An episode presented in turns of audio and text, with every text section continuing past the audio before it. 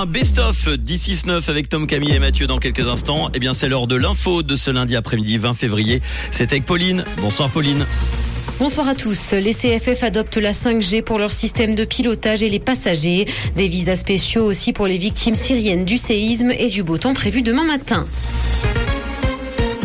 Les CFF adoptent la 5G pour leur système de pilotage et les passagers. Ils vont actualiser leur système de radio ferroviaire en s'alignant sur le nouveau standard européen qui utilise la 5G. Un projet pilote sera d'ailleurs mené dans le canton de Berne. La procédure d'autorisation devrait être lancée en 2023. Ce projet doit également offrir une meilleure couverture en réseau mobile pour les passagers. Un accord de 1999 engage la Suisse à développer l'interopérabilité de son réseau ferroviaire avec celui des pays de l'Union européenne.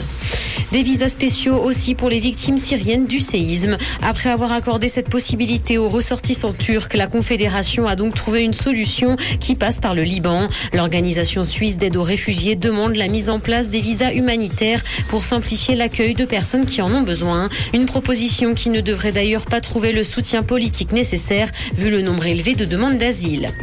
Devenir mère, c'est perdre en moyenne 60% de son salaire. Une étude montre que la maternité a des conséquences importantes sur la carrière des femmes dans le pays. Cette perte de salaire peut durer jusqu'à 10 ans après la naissance de l'enfant. Et ce, alors que la situation financière des pères ne change presque pas dans le même contexte. Les mères réduisent leur temps de travail à la naissance d'un enfant et peinent à retrouver ensuite un travail à la hauteur de leurs compétences.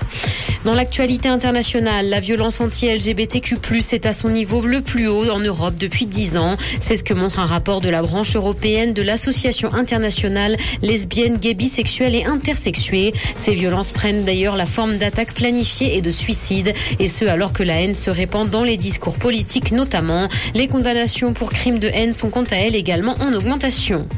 Les droits humains sont gravement menacés par l'intelligence artificielle. C'est ce qu'estime l'ONU. Le haut commissaire des Nations Unies aux droits de l'homme s'est dit profondément troublé par le potentiel de nuisance des récentes avancées en matière d'intelligence artificielle. Il en a d'ailleurs profité pour réclamer des garde-fous efficaces. Ce dossier sera d'ailleurs suivi de près par l'ONU.